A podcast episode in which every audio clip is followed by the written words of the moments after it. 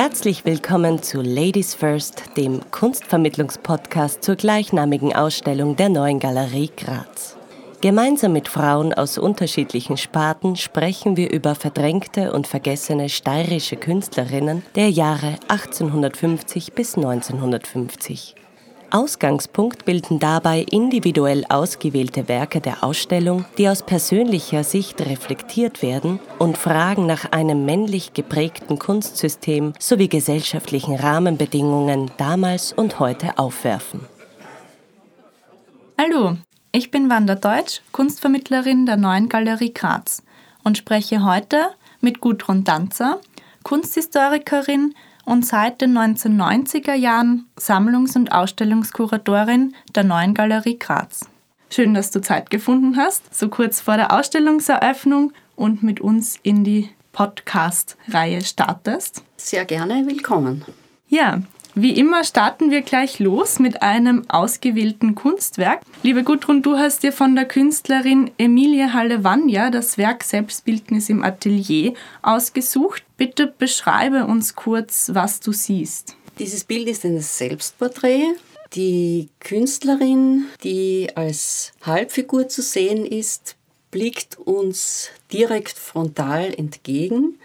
Das heißt, sie steht vor dem Spiegel, müsste man sich vorstellen, als sie das Bild gemalt hat. Sie befindet sich in ihrem Atelier. Sie trägt einen Malkittel. Sie hat Pinsel in der Hand. Was besonders ist an dem Bild, ist, dass man im Hintergrund ein Fenster sieht. Das heißt, äh, ihr Porträt ist im Gegenlicht gemalt, was ein großes künstlerisches Können erfordert diese komplizierte Lichtsituation auf das Bild zu bringen. Äh, mich würde noch interessieren, in der Ausstellung werden ja über 60 ähm, Künstlerinnen vorgestellt mit unzähligen Werken. Warum hast du dir genau dieses Werk ausgesucht und diese Künstlerin? Aus verschiedenen Gründen. Das Bild und die Künstlerin ist ein Beispiel von Kunst von Frauen, die mitunter qualitativ sehr hoch steht, sehr gut ist und die in unserem kulturellen Gedächtnis kaum mehr vorhanden ist. Dieses Bild äh, von Halavania ist um 1905 gemalt. Das ist so also ziemlich die Mitte des Zeitraumes, den wir betrachten in dieser Ausstellung. Und äh, es zeigt, wie um diese Zeit, um die Jahrhundertwende, Künstlerinnen äh, sich so weit emanzipieren konnten, dass äh, sie selbstbewusst dem Betrachter entgegensehen, sich bewusst sind ihres Könnens, ihres Status.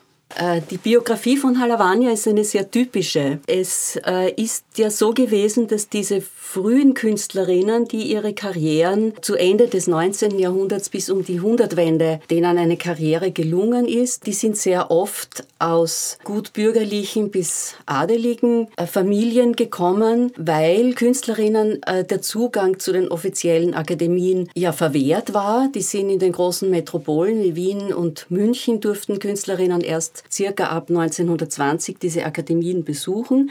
Das heißt, wenn jetzt eine Künstlerin äh, den Plan gehabt hat, ich möchte mich eben in den bildenden Künsten ausdrücken, ich möchte dieses Handwerk auch lernen, dann waren sie sehr oft auf Privatunterricht angewiesen und um Privatunterricht äh, sich leisten zu können, musste man einen gewissen finanziellen Background haben. Äh, Halavania ist insofern auch typisch. Es waren in Graz, galt in der zweiten Hälfte des 19. Jahrhunderts als Pensionopolis. Das heißt, es hat sich hier eine Gesellschaft gebildet aus Leuten, die in der Armee der Monarchie tätig waren und nach ihrer aktiven Laufbahn sich dann sehr gerne in Graz, das kleiner, gemütlicher, freundlicher, vielleicht auch vom Wetter bevorzugt war, sich in Graz niedergelassen haben. Und äh, die waren weltoffene Leute, weil sie ja in, der, in ihrer Tätigkeit beim Militär an sehr vielen verschiedenen Orten dieser sehr, dieser Vielvölkermonarchie, weil die stationiert waren und die waren, dadurch hatten sie einen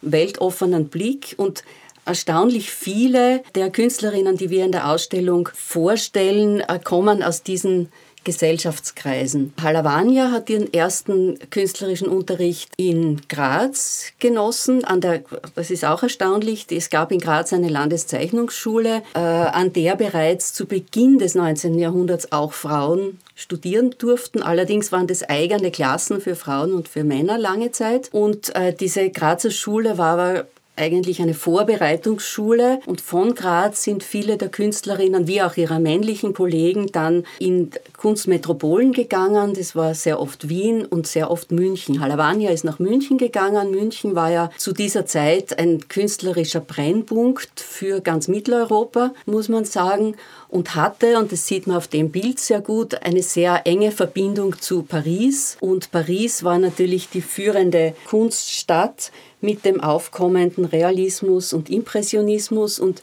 man sieht die Verarbeitung dieser Strömungen auch in diesem Bild von Halavania sehr gut. Interessant wäre auch noch, was dich an ihr als Künstlerin und als Frau vielleicht auch mhm. begeistert. Mhm. Was mich fasziniert, äh, was in diesem Bild so gut greifbar ist, ist das Selbstbewusstsein dieser jungen Frau, die einerseits schon, ihr Outfit ist einerseits weiblich, sie hat eine rote Kette um, sie trägt eine, einen, einen roten Haarschmuck im Haar und andererseits dieses ganz verhaftet sein in ihrem, in ihrem handwerklichen, in ihrem malerischen Tun und diese äh, so ja, ganz selbstbewusste Haltung, mit dem sie uns als Betrachter, Betrachterinnen entgegentritt. Und vielleicht noch einmal zur Biografie von Halavania. Auch das ist faszinierend, wenn man einen Überblick über diese 64 Künstlerinnen in der Ausstellung in diesen etwas mehr als 100 Jahren, die wir beleuchten, sieht. Es ist äh, knapp die Hälfte aller Künstlerinnen hat sich gegen die Heirat und für die Kunst entschieden. Es war ja so, dass auch die Mädchen aus diesen höheren gesellschaftlichen Schichten sich bei ihrer Familie durchsetzen mussten, wenn sie wirklich professionelle Künstlerinnen werden wollten. Es war natürlich in diesen Kreisen seit langer Zeit üblich, dass die Frauen eine Ausbildung in den Künsten erhalten haben. Viele waren sehr gute Musiker, viele auch gute Malerinnen, aber diese Ausbildung war nie dazu gedacht, Geld damit zu verdienen. Das war quasi ein Dilettantismus, der zur Unterhaltung und zum Gesellschaftsleben beitragen sollte. Wenn sie verkaufen wollten, dann haben sie sehr oft gegen die Ehre der Familie auch verstoßen, weil es gibt da ein Zitat eines Vaters seiner Tochter, die Aquarelle verkaufen wollte, der dann sagt, das kommt überhaupt nicht in Frage. Das würde ja heißen, ich kann meine Familie nicht ernähren. Und so hatten diese Frauen auch aus dieser finanziell gut gestellten Schicht genug Reibungspunkte, wo sie sich durchsetzen mussten.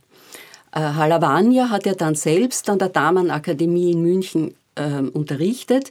Es war so, dass in der zweiten Hälfte des 19. Jahrhunderts nach und nach sich in den größeren Städten Vereinigungen von Künstlerinnen gebildet haben, äh, die gemeinsam äh, weibliches Kunstschaffen vor allem durchsetzen wollten. Und diese Gruppierungen sind für die Künstlerinnen sehr wichtig gewesen, denn wenn man einen Beruf wie, einen, einen damals für eine Frau ungewöhnlichen Beruf wie Malerin oder sogar Bildhauerin, die, die, die männlichste der Künste, ergreifen wollte, war es wichtig, dass man Vorbilder hatte. Und Vorbilder gab es natürlich für die früheren sehr wenige. Also eigentlich ein Wahnsinn, dass man abwägen musste zwischen Familie und auch Beruf der Malerin.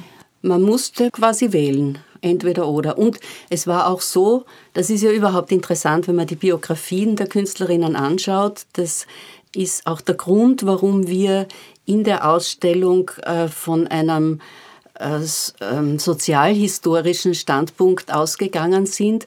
Äh, weil diese Biografien eben so wichtig sind. Wir haben wirklich die Biografien, die sind auch in der Ausstellung zu lesen.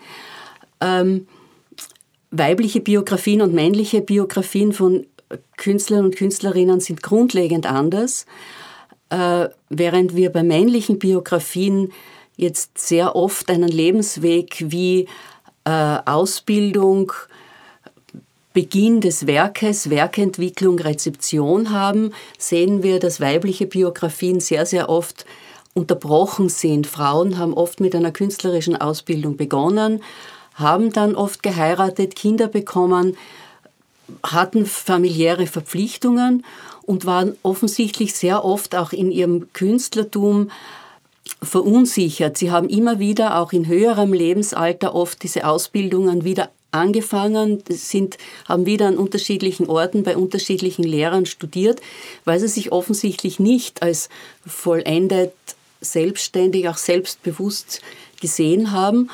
Und äh, so ist es natürlich, dass es immer etwas unfair ist, wenn man äh, Kunst von Männern und Kunst von Frauen einander gegenüberstellt und die Frage stellt, ja, wer waren jetzt die besseren Maler zum Beispiel, weil man diese Vorbedingungen ja immer sehen muss. Frauen hatten die Ausbildungsmöglichkeiten nicht und hatten eben aufgrund ihrer, dieser, dieser Verpflichtungen viel weniger die, die Möglichkeit, sich auf ihr Werk zu konzentrieren. Und das ist durchaus auch bei den unverheirateten Frauen so gewesen, weil sehr oft diese Frauen dann zum Beispiel ihre alten Eltern gepflegt haben. Das ist, findet man in männlichen Biografien eigentlich so gut wie nie. Mhm. Dieses Dasein auch für wen für anderen. andere, genau. Mhm. Ich hätte dann noch eine Frage auch zu deiner Sicht als Kuratorin. Ähm, eben der Katalog ist ein sehr umfangreiches Werk und eigentlich auch kann man als eine Art Lexika sehen, wie du schon erwähnt hast, mit, wo die ganzen Biografien auch gezeigt werden. Ähm, und in deinem Text im Katalog schreibst du am Anfang, äh, dass am Anfang der Kunst eigentlich eine Frau stand. Ähm, und du eben auch sehr viel Arbeit in die Recherche von diesen vergessenen Biografien, nicht erwähnten Namen, den Ungleichgewichten investiert hast. Äh, vielleicht magst du dazu kurz was sagen und auch, wie es dir bei der wissenschaftlichen Arbeit ergangen ist, was Herausforderungen waren bei deinem Herzensprojekt. Ich habe das interessant gefunden, dass äh, in dem Mythos von der Erfindung der Malerei, der abendländischen Malerei, eine Frau am Anfang steht, die Cora von Sykion, die Tochter des Butades, eines altgriechischen Töpfers. Äh, sie musste Abschied nehmen von ihrem Geliebten äh, und hat ihn gebeten, sich vor eine Wand zu setzen, hat ihn mit einer Lampe beleuchtet und diese Silhouette, ähm, sie ist diese Silhouette nachgefahren und das wäre der Beginn der Menschendarstellung gewesen, ist klarerweise ein Mythos. Interessant ist, dass sie in der Kunstgeschichte dann der Name eigentlich nicht mehr auftaucht. Sie wird immer als die Tochter des Brutades bezeichnet, bedarf dann etwas komplizierterer Recherchen, um auf ihren Namen zu kommen. Diese Geschichte äh, ist seit der Barockzeit in der Malerei immer wieder dargestellt worden. Was dafür typisch ist, ähm, für das, wie Kunst funktioniert in der äh, abendländischen Geschichte, ist, dass das eine sehr, ein sehr männlicher Bereich ist, äh, weil seit sehr langer Zeit und dann seit der Aufklärung eigentlich noch einmal theoretisch äh, fundiert die Auffassung vertreten wird, dass Männer das männliche Prinzip das geistige Prinzip ist, während das weibliche Prinzip äh, das Prinzip der Natur ist, die Frauen also der Natur näher stehen würden. Und daraus wurde dann abgeleitet, es ist klar, es können nur Männer einen neuen Stil finden.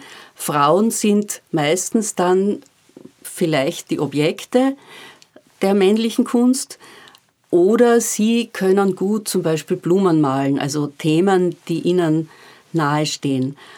Diese Theorien wirken sehr intensiv nach bis, uns, bis in unsere heutige Zeit. Äh, was in der Kunstgeschichte passiert ist, ist, dass durch eine Kunstgeschichte, die sich als Stilgeschichte versteht, natürlich die Frauen, die es immer gab in der Kunst, aber es waren relativ wenige, dass man den Frauen nicht zugetraut hat, einen neuen Stil äh, zu kreieren und deswegen sie in dieser Stilgeschichte unter den Tisch gefallen sind quasi. Als Kuratorin ist mir aufgefallen und als Sammlungskuratorin auch, dass der Anteil von Kunst von Frauen äh, in den Sammlungen, im Archiv, in den Lexika, in den Handbüchern äh, überall sehr gering ist.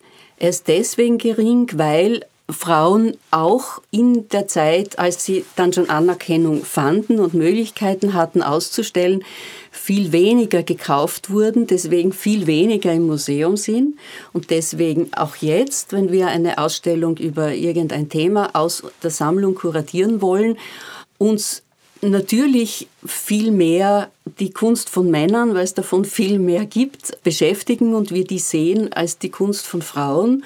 Und das ist mir aufgefallen bei Ausstellungen, Porträtausstellungen, Landschaftsausstellungen, dass die Zahl der männlichen Künstler immer überwiegt. Und die Geschichte dieser Ausstellung war schon die Tradition der neuen Galerie Graz, dass man versucht, nicht äh, den Mainstream, die schon sehr bekannten Künstler zu zeigen, sondern immer wieder versucht, auch Geschichte zu korrigieren und vergessene, verdrängte zu zeigen, aus den Depots zu holen. Und das waren bei Frauen sehr viele. Erstaunlich auch, dass von etlichen der Künstlerinnen, die wir in der Sammlung jetzt zeigen, zwar relativ große Bestände in der Sammlung vorhanden sind, diese zum Beispiel als Nachlässen in die, in die Sammlung kamen und dann aber quasi im Depot vergessen wurden. Die wurden inventarisiert, datiert waren sie nicht. Das war eine, ein Teil der Arbeit für diese Recherchen. Bei der Recherche war es so, dass das auch wieder ins Auge gesprungen ist. Es war in vielen Fällen wirklich Grundlagenrecherche, weil die Archivmappen der Künstlerinnen wesentlich dünner sind, weil, wie gesagt, in den Lexika die Einträge sehr kurz sind. Es gibt kaum von einer dieser Frauen ein Werkverzeichnis, wo man einen Blick über das Werk hat.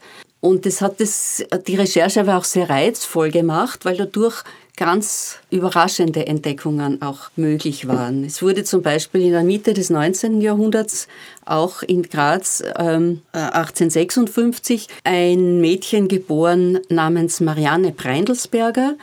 Ihr Ausbildungsweg war ähnlich wie der Halavanias. Sie hat zuerst in Graz studiert, ist dann nach München gegangen, ist dann nach Paris gegangen, äh, hat in Paris beziehungsweise auf einer Malreise in die Bretagne ihren Mann kennengelernt. Das war Adrian Stokes, ein englischer Landschaftsmaler und hat mit ihm dann bis Mitte der 1920er Jahre gelebt, ein Künstlerleben in Europa geführt. Sie sind in, ähm, hatten immer wieder längere Aufenthalte in verschiedenen Künstlerkolonien und äh, diese Malerin Marianne Stokes ist in Österreich, in Graz, äh, vollkommen vergessen. Es sind aber Bilder von ihr in so renommierten Museen wie dem Musée d'Orsay in Paris, in verschiedenen englischen Museen.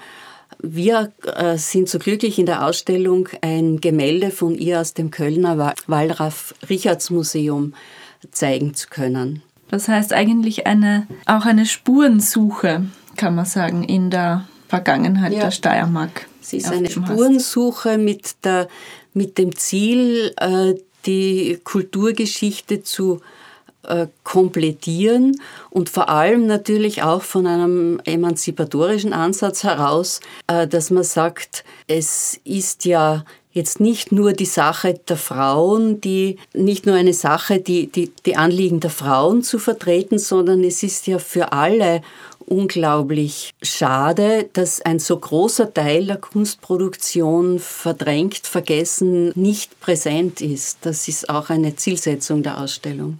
Ja, du hast ja auch gerade gesagt, äh, die Emanzipation.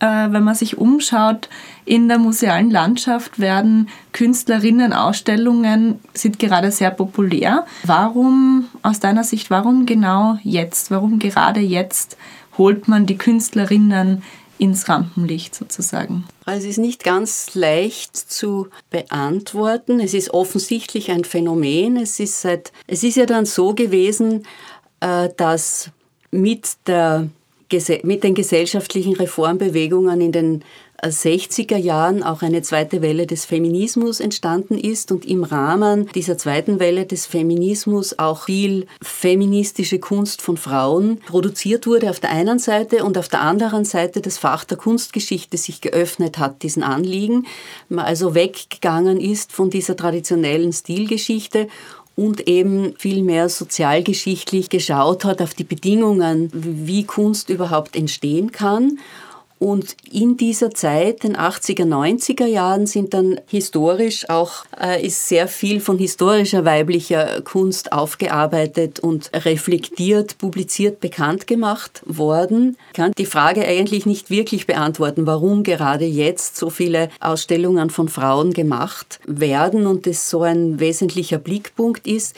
Ich denke, die Aktualität ist einfach da, wenn wir denken an die ganze MeToo-Bewegung, die ja äh, noch nicht vor so langer Zeit oder vor, vor kurzer Zeit entstanden ist, äh, die Anliegen der Frauen nach einer wirklichen selbst, selbstverständlichen Gleichberechtigung in allen Gebieten unseres Lebens sind ja aufrecht und sind durchaus nicht äh, selbstverständlich. Also man könnte sagen, vielleicht auch ein Schritt weiter in der Emanzipation, dass man hier nochmal auch in der Kunst, in der Kunstgeschichte das Licht ja, es ist, es, ist, es ist vielleicht auch ein Ausdruck von diesem so langen Verdrängen, Vergessen, dass man äh, in den Forschungen sieht, wie viel da eigentlich verborgen wurde. Der, der Film über die Hilma af Klint ist ja ganz neu jetzt in die Kinos gekommen. Sie wurde vor ungefähr zehn Jahren, war diese große Ausstellung im Guggenheim Museum über sie, wo man eben bemerkt hat, naja gut, der Kandinsky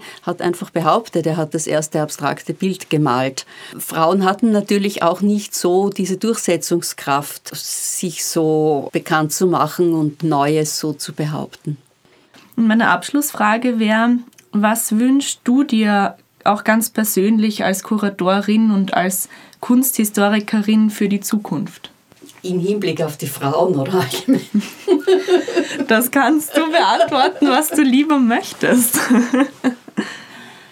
Ich würde bei dem Thema Frauen bleiben.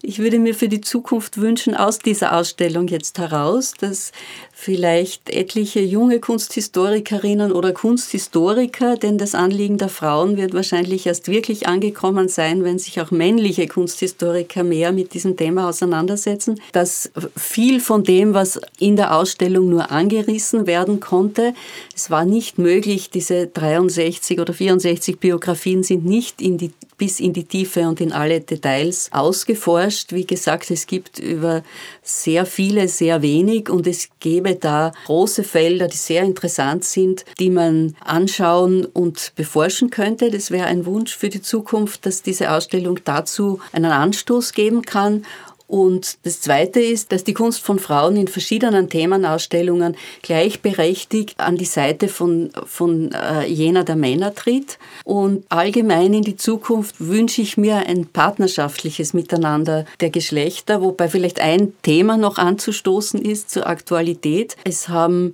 die Künstlerinnen um die Jahrhundertwende bis bei uns in Graz dann etwas später in den 20er äh, Jahren diese Rollenzuschreibungen sehr stark in Zweifel gezogen und befragt, zum Beispiel auch auf unserem Ausstellungsplakat, wo es nicht entscheidbar ist, ob die dargestellte Person ein Mann oder eine Frau ist. Und da sind wir wieder in einem äh, aktuellen Diskussionsbereich um das sogenannte dritte Geschlecht. Und ich denke, das ist auch eine ganz wichtige Beobachtung, dass diese Rollenzuschreibungen sowohl Männer als auch Frauen, als auch alle, die dazwischen oder außerhalb davon ihre Identität suchen, dass das offener sein sollte. Vielen Dank für die spannenden Einblicke, Gudrun, und auch danke an alle Zuhörerinnen und Zuhörer unseres Podcasts. Wir freuen uns auf die nächste Folge, in der wir mit der Soziologin Karin Skaria Braunstein sprechen werden. Alle 14 Tage erscheint eine neue Podcast-Folge, die über unsere Homepage abrufbar ist. Dort finden Sie nicht nur ein Verzeichnis aller veröffentlichten Folgen, sondern auch Abbildungen der besprochenen Kunstwerke, die Sie selbstverständlich auch im Original in der neuen Galerie Graz betrachten können.